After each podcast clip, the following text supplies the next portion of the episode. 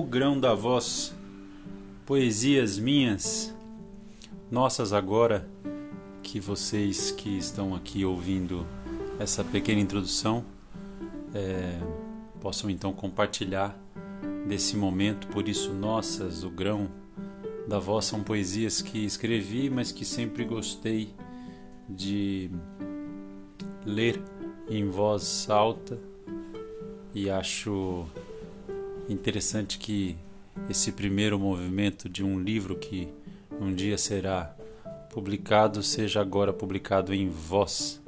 Aproveitem. Eu me chamo Cristiano Viana, bem-vindo ao Grão da Voz.